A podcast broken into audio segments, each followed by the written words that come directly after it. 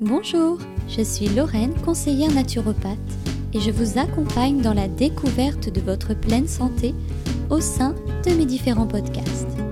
Aujourd'hui, je vais vous parler du pouvoir de vos émotions. Actuellement, nous sommes complètement déconnectés de nos émotions. On ne les entend plus et on ne les comprend plus. L'objectif de ce podcast est de vous faire comprendre l'importance de vos émotions pour votre santé psychique et physique.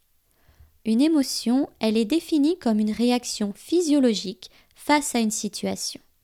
Elle cherche à se faire entendre par des manifestations au niveau de votre corps. Elle ne dure pas longtemps et n'est que momentanée. Par exemple, vous traversez la rue. Une voiture arrive à toute vitesse. Vous ressentez de la peur qui se manifeste par une boule au ventre, des battements de cœur rapides, de la sueur, des tremblements. Cette peur, elle est là pour vous signaler un danger. Votre réaction est alors de reculer pour éviter de vous faire écraser. Une émotion et un sentiment sont deux choses différentes. Le sentiment fait suite à l'émotion et il peut durer sur plusieurs jours, semaines, mois et même années. Les sentiments s'attachent à nos pensées face à une situation.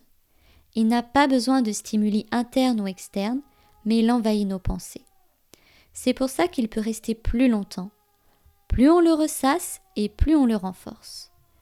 Par exemple, une collègue vous a vexé en vous faisant une critique.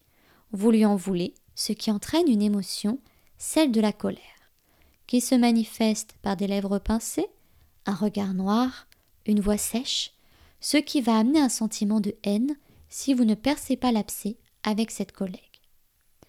L'émotion permet d'assurer la survie et l'équilibre dans votre corps. Quand elle se manifeste, elle témoigne d'un déséquilibre de votre corps causé par un événement externe. Elle nous alerte sur le fait que l'on doit rétablir l'équilibre pour être bien. L'émotion, c'est l'indicateur de tout ce qui se passe en vous. Toutefois, cet événement est neutre, c'est-à-dire que c'est vous qui allez lui donner son importance, et c'est vous qui allez lui associer l'émotion qui vous semble appropriée en fonction de vos croyances. Revenons à l'exemple de votre collègue. Elle vous fait une remarque sur votre tenue vestimentaire. Certaines personnes vont se vexer et se mettre en colère. D'autres vont se dire peu importe, sa remarque, ça ne me touche pas, je suis comme je suis et j'assume. Le fait de réagir différemment en fonction de la situation est lié à notre système de croyances, de nos expériences passées et de nos valeurs. Une émotion qui ne s'exprime pas s'imprime. C'est-à-dire qu'une émotion refoulée va forcément chercher à sortir à d'autres moments. Plus vous la refoulez, et plus elle reviendra avec plus de force pour vous faire comprendre le message. Il est possible de ressentir plusieurs émotions en même temps, par exemple lors d'une rupture. On peut être à la fois triste de perdre la personne et en colère contre elle de par cette décision de séparation qui n'est pas la nôtre. C'est ce qu'on appelle le nœud émotionnel. Il peut être démêlé quand on a conscience de son existence. Alors, les émotions agissent-elles sur notre prise de décision? Nous ne pouvons prendre de décision sans émotion. Elles permettent de choisir entre plusieurs options possibles. Par exemple, vous passez devant une boulangerie et hum, ça sent bon le pain au chocolat et le pain chaud. Vous hésitez à entrer. Votre cerveau va alors aller chercher, par rapport aux expériences passées et vos croyances, l'émotion qui correspond, ce qui va créer le signal pour la prise de décision. Une décision associée à une émotion permet au corps de garder un équilibre émotionnel. Chaque personne est différente, nous ressentons tous des émotions différentes en fonction de notre héritage émotionnel, familial et amical. Dans certains cas, l'émotion peut être très forte. La zone de réflexion de votre cerveau est complètement inhibée et seule la partie émotionnelle fonctionne, ce qui peut donner des réactions fortes et violentes. Par exemple, la tristesse, ce qui amène à des cris après l'annonce d'un décès d'un proche nous avons six émotions primaires qui forment un lien entre l'émotion et l'estime de soi.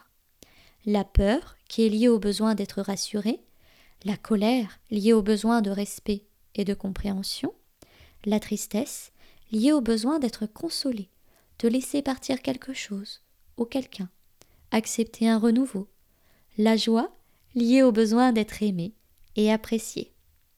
Quand une émotion est désagréable, cela cache un besoin d'être entendu, respecté, reconnu et valorisé. Une émotion réprimée peut amener le corps à déclencher une réponse physique, comme l'eczéma, le psoriasis, l'acné. La satisfaction d'un besoin va entraîner de la joie, de l'estime.